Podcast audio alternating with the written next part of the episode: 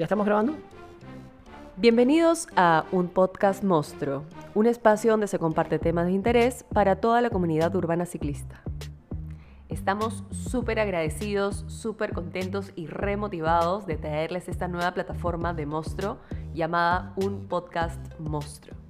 Sean todos bienvenidos a este espacio nuevo que ha creado Monstruo para ustedes. Soy con Alejandra Arámbulo. Hola, mucho gusto. Mi nombre es Nino Durán y vamos a traerle bastantes informaciones referente a lo que es el mundo cletero en la ciudad. Como, explícame eso un poco, Alejandra, a ver. Nosotros estamos ubicados en Lima, rodamos en Lima y brindamos servicios de restauración y arreglar bicicletas en la ciudad de Lima. Sin embargo, toda información que se brinde dentro de este canal va a ser completamente aplicable a cualquier ciudad. ¿Cuál es la situación de los ciclistas en Lima, Nino? Te digo algo que he percibido durante todo este tiempo que tengo aquí en Lima manejando la bicicleta. Es mi, es mi vehículo de movilidad diaria, de siempre, para hacer deporte o para movilizarme dentro de la ciudad. Y de verdad lo que he visto que sí hay un avance dentro de lo que es de las bicivías, todas las bicivías de que, que hay ahorita en, en Lima capital. Cada vez se van expandiendo más, pero veo que de verdad hay unas que están en muy mal estado, como que abren unas nuevas y las que estaban antes las dejan como que perder, ¿no? Entonces no hacen como que el mantenimiento debido. Lo que hacen es expandir, expandir, expandir, expandir, pero no mantienen, no mantienen como que limpias eh, todas estas vías para que el ciclista no, no pase alguna calamidad, ¿no? Se pinche o tenga un pequeño accidente. He visto también que hay bastantes accidentes. Hubo un momento de una chica como que cayó en un, en un bache, en un hueco, y cayó de cara y se partió el tabique, terrible, por una visibilidad en mal estado. O sea, lo que hicieron fue mm, pintarla, demarcarla y no arreglaron el bache. Entonces, es chévere que nos pongan mayor cantidad de visibilidades, pero también es, la ciencia es que lo hagan bien, ¿no? ¿Qué piensas tú, Alejandro? Estás escuchando un podcast monstruo. La situación de los ciclistas en Lima es que a raíz de la coyuntura actual muchos nuevos ciclistas están apareciendo en la ciudad y hay diversidad de aspectos que trabajar, que identificar y que mejorar, porque no es llegar, agarrar tu bicicleta y salir y ya todo está bien, perfecto, ese es el primer paso. Esto, eso está regio y espectacular, pero ahora tenemos que cuidar nuestra salud corporal, tenemos que cuidar también nuestra alimentación, porque si estamos bajo de energía no rendimos lo suficiente, nos agotamos muchísimo en el día, Recuerdo alguna época en la que estuve yendo a trabajar en bicicleta a diario. Hacía 17 kilómetros desde Surco hasta San Miguel todos los días de ida y 17 kilómetros de vuelta. De ida era de bajada, de regreso era un poquito de subida. Al principio, por no estarme alimentando de la manera correcta para ese desgaste energético, estaba un poco agotada. Y además, era, era una actividad nueva que estaba empezando a hacer. Sin embargo, luego con el tiempo, al mejorar mi alimentación, comer más carbohidratos de buen rendimiento, vale decir granos, eh, semillas, frutos secos, eh, avena, otro tipo de, de alimentos, ya podía rendir todo el día y estaba con una energía increíble. Llegaba a la oficina como nadie, con energía súper arriba, rendía todo el día y después, pum, me iba de vuelta a mi casa y me sentía súper bien. ¿Qué pasa con mucha gente que está saliendo a pedalear? Que va en una mala postura, en una bicicleta que no es de su talla y no se alimenta correctamente. Está increíble empezar a salir a la calle, pero ahora tenemos que trabajar ese otro aspecto para ir mejorando poco a poco y no dejar la bicicleta botada al costado. Toda esta nueva red de bicivías que está, se está realizando, que está realizando la, la Municipalidad de Lima, este, ¿cómo lo ves Alejandro? ¿Es positivo o es negativo? Me parece que es positivo de que se esté trabajando al respecto, que se esté atendiendo el tema. Creo que el trabajo no termina donde está realizado hasta el momento. Tengo entendido que hay muchos más planes de rutas, de vías de movilidad no sostenible.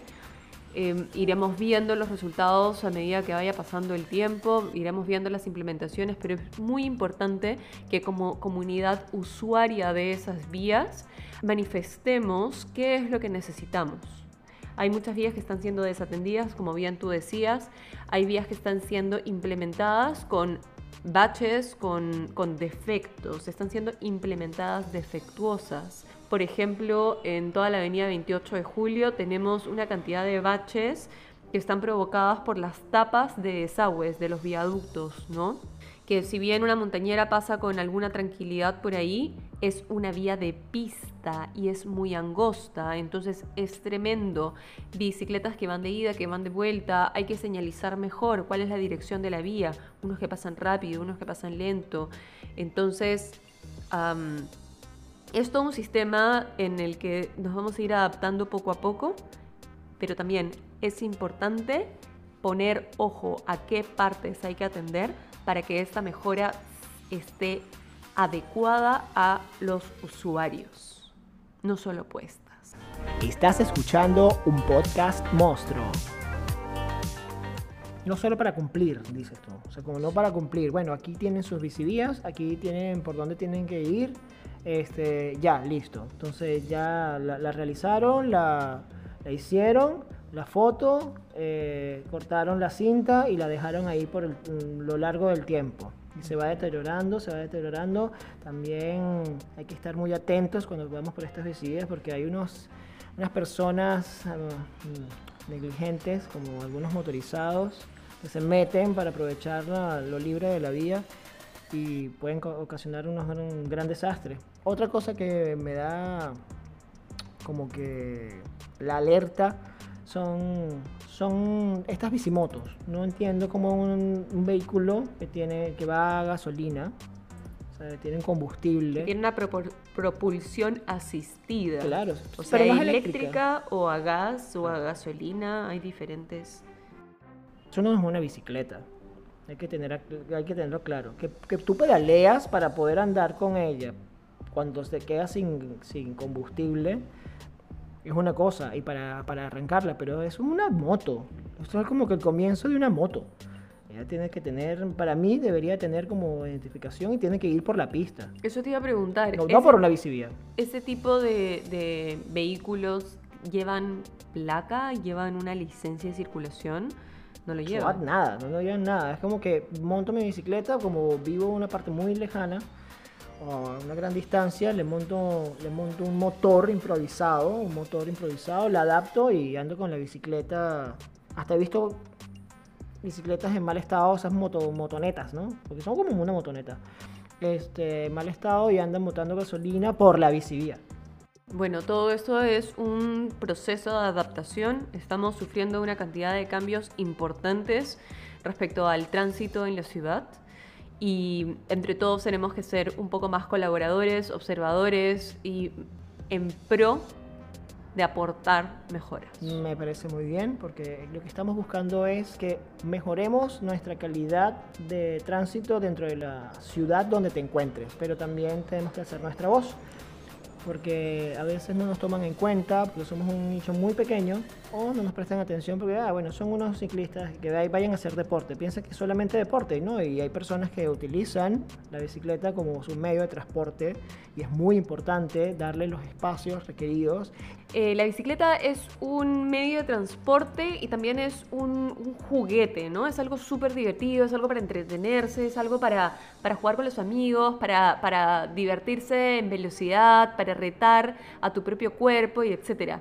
Pero ¿qué pasa? Que dada la coyuntura actual, hay muchísimas más personas que están saliendo en bicicleta de manera eh, diaria, de manera eh, de transitar en la ciudad y nos encontramos como ciclistas con alguna, con alguna experiencia previa de personas que están andando de manera zigzagueante o súper lento o, sin conocer bien las normas de tránsito.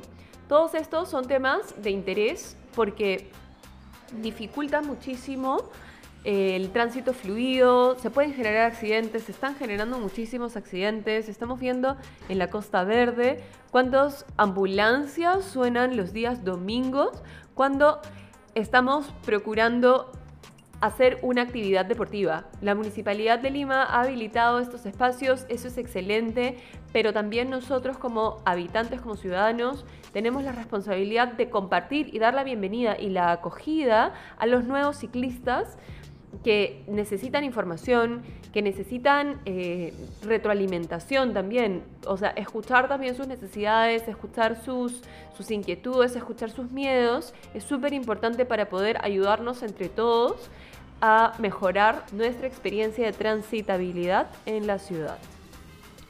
Estos son los comentarios de mi querida acompañante del día de hoy, Alejandra Arámbulo, en la que siempre va a estar conmigo discutiendo este tipo de temas. Y el tema de hoy, de verdad, me parece muy importante, ya que sí existe una gran población de ciclistas que están cometiendo demasiadas infracciones.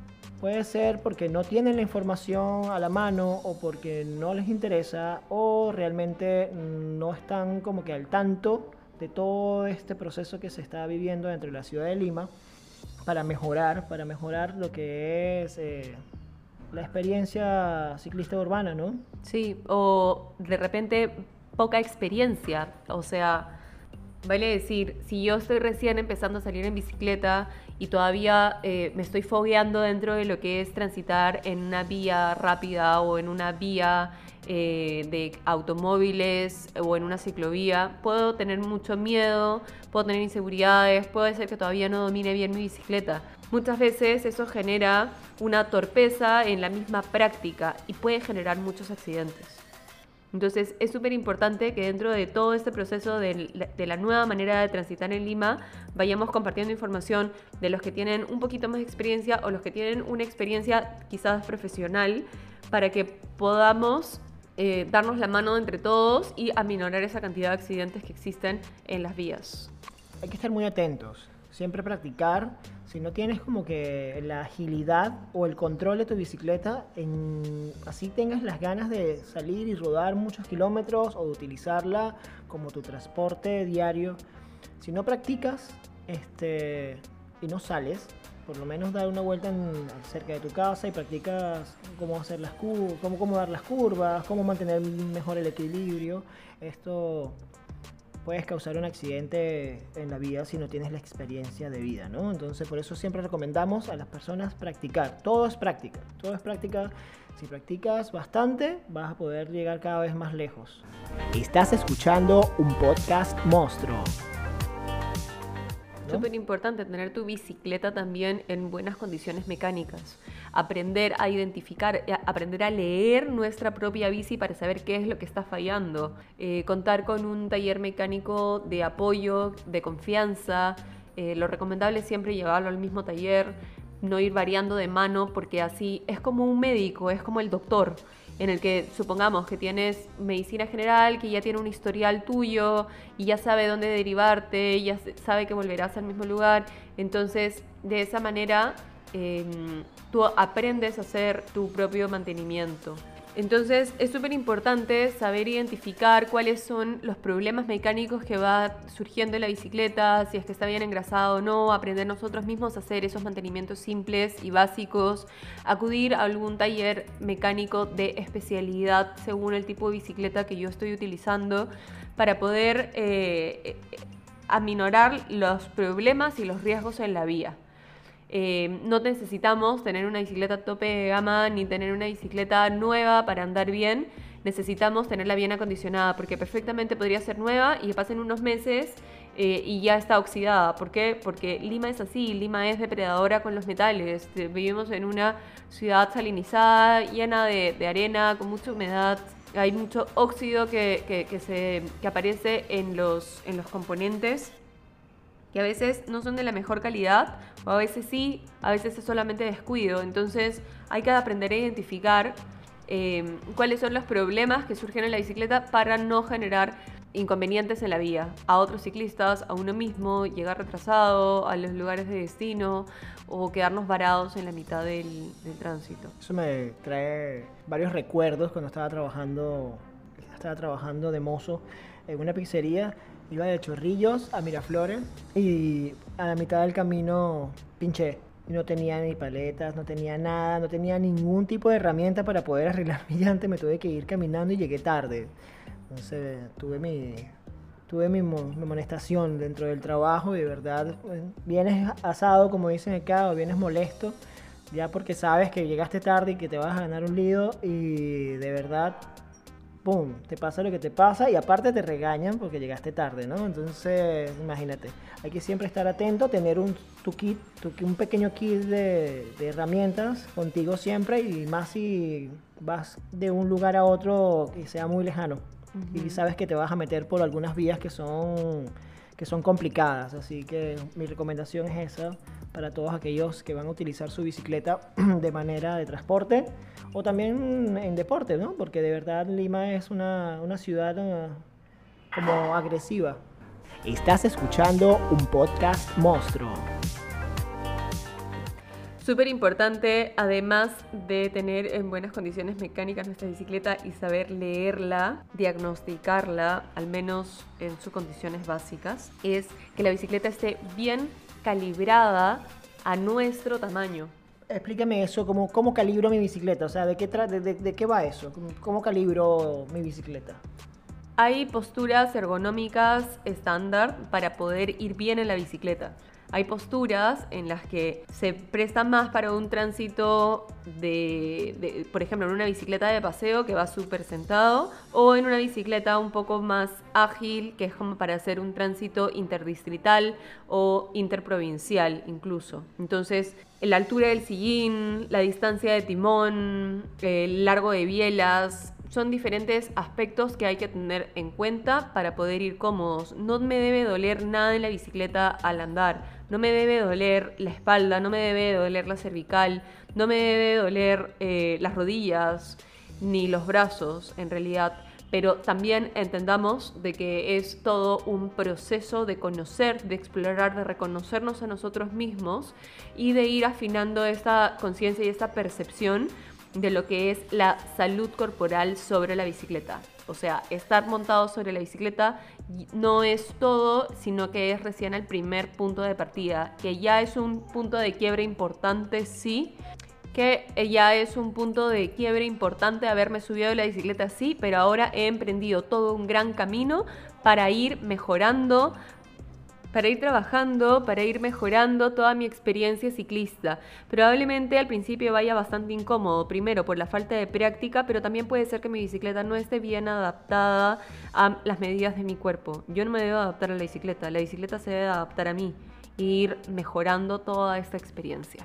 Que es muy importante no solamente tener como mm, la práctica de andar en la bicicleta, sino que tenemos que revisar muy bien todos los componentes de mi bici para que estén en buen estado y la configuración para poder tener un desempeño mejor en la bicicleta, para poder disfrutar de mi bicicleta en distancias tanto cortas como medias o largas. He configurado mi bicicleta de diferentes maneras y he tenido mm, relativamente esos dolores en la espalda o en la cervical o en la rodilla por eso. Pero he ido como que cada vez avanzando y avanzando y avanzando eh, informándome sobre este tema y cada vez me siento mejor. Me siento mucho mejor al, andar en la bicicleta y no me veo limitado con, como por estas molestias, ¿no? No solamente hay que ver la bicicleta, que se vea bonita, que, se, que esté en buen estado, sino también que nos sirva para nosotros, o sea, que esté configurada para nosotros. Como dice Alejandra, la bicicleta mm, no, uno no se tiene que adaptar a la bicicleta, la bicicleta se tiene que adaptar a nosotros. Y eso es importantísimo al momento de salir a la calle. Imagínate, esta es una bicicleta que no es de tu tamaño, que no está configurada a la forma de tu cuerpo y ahí quieres ir de mm, el Callao o del Callao a Chorrillos, porque quieres como que disfrutar de todo de tu domingo, de, tu domingo. Bueno, no sé cómo será ahora. Entonces, imagínate que es una distancia larga, ¿no? Es una distancia larga. Andas con una bicicleta que no es de tu tamaño, está haciendo un sol de verano que lo quieres disfrutar y ir a la playa y aparte no has practicado, tienes una visibilidad mala. ¿Cómo haces? ¿Cómo vas a hacer? O sea, vas a pasar una mala experiencia. En vez de disfrutarla, vas a llegar, pero como decimos nosotros, molido, así como que te hubiesen dado todo. Entonces, te recomiendo muchísimo la práctica. Les recomendamos, bueno, desde mi punto, desde mi persona, te recomienda este, la práctica del manejo de tu bicicleta, sin salir tan lejos de tu casa.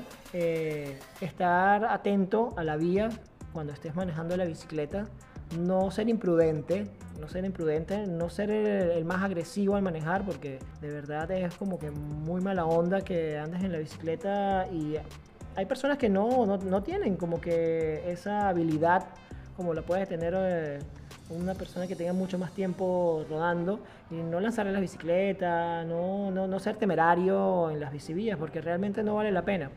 Hay que estar atento a eso. Y lo otro es, de verdad que mm, me parece genial el comentario que hizo Alejandra, es la configuración de la bicicleta. Porque puedes tener tu bicicleta con un poquito con óxido y eso, pero si no es para ti vas a peor. O sea, puedes ten- pinchar, se te puede romper la cadena por el esfuerzo que estás haciendo por la mala configuración. Entonces, si está como que acorde a tu talla o acorde a tu cuerpo, este, puedes rodar un poco con ese poquito de óxido hasta que la puedas reparar, ¿no? Sí, vale la pena. Eh, muchas gracias Nino por todas tus palabras. En verdad es, es genial poder eh, tener este espacio para, para exponer ideas de la coyuntura actual y la nueva movilidad no motorizada que se está volviendo cada vez masiva. Eh, Estamos transmitiendo desde el café Las Vecinas Barranco, así que cuando quieran venir por acá pueden pasarse, darse una vueltita, comprar un cafecito rico, conversar. Bueno, esperamos que con esta coyuntura nacional y aparte mundial, esta pandemia nos tiene un poco atados de manos a esta nueva realidad, cual no podemos estar como sentados y disfrutar de un espacio ameno, porque tenemos que tener distanciamiento social eh, poder disfrutar de un cafecito, ¿no? Y, de verdad, aquí, aquí en, en las vecinas Barranco, mira, me encanta, me fascina. Te atienden súper chévere, el espacio es súper lindo, tranquilo, mira, súper atentos, de verdad se los recomiendo. Puedes salir a tu ride el sábado, el domingo. Creo y- que ahora son los sábados nada más, porque el domingo creo que no, se podemos, no nos podemos mover. Bueno, serán las nuevas disposiciones. Eh, está abierto esos días a partir de las 9 de la mañana, entonces mm, de- siempre dependiendo de cuáles sean las nuevas restricciones de movilidad. Como les comentamos, estamos aquí en las vecinas café, tomándonos un cafecito y conversando con ustedes. ¿Cómo que fue que dijiste? Un- una charla de tías, ¿cómo es? Un té de tías, Un un, té de café de tías, en café este tías. caso. Un café de tías. Así que a todas estas personas que le damos las gracias por escuchar este podcast. Es nuestro primer podcast de muchos que vendrán, así que atentos a todo eso.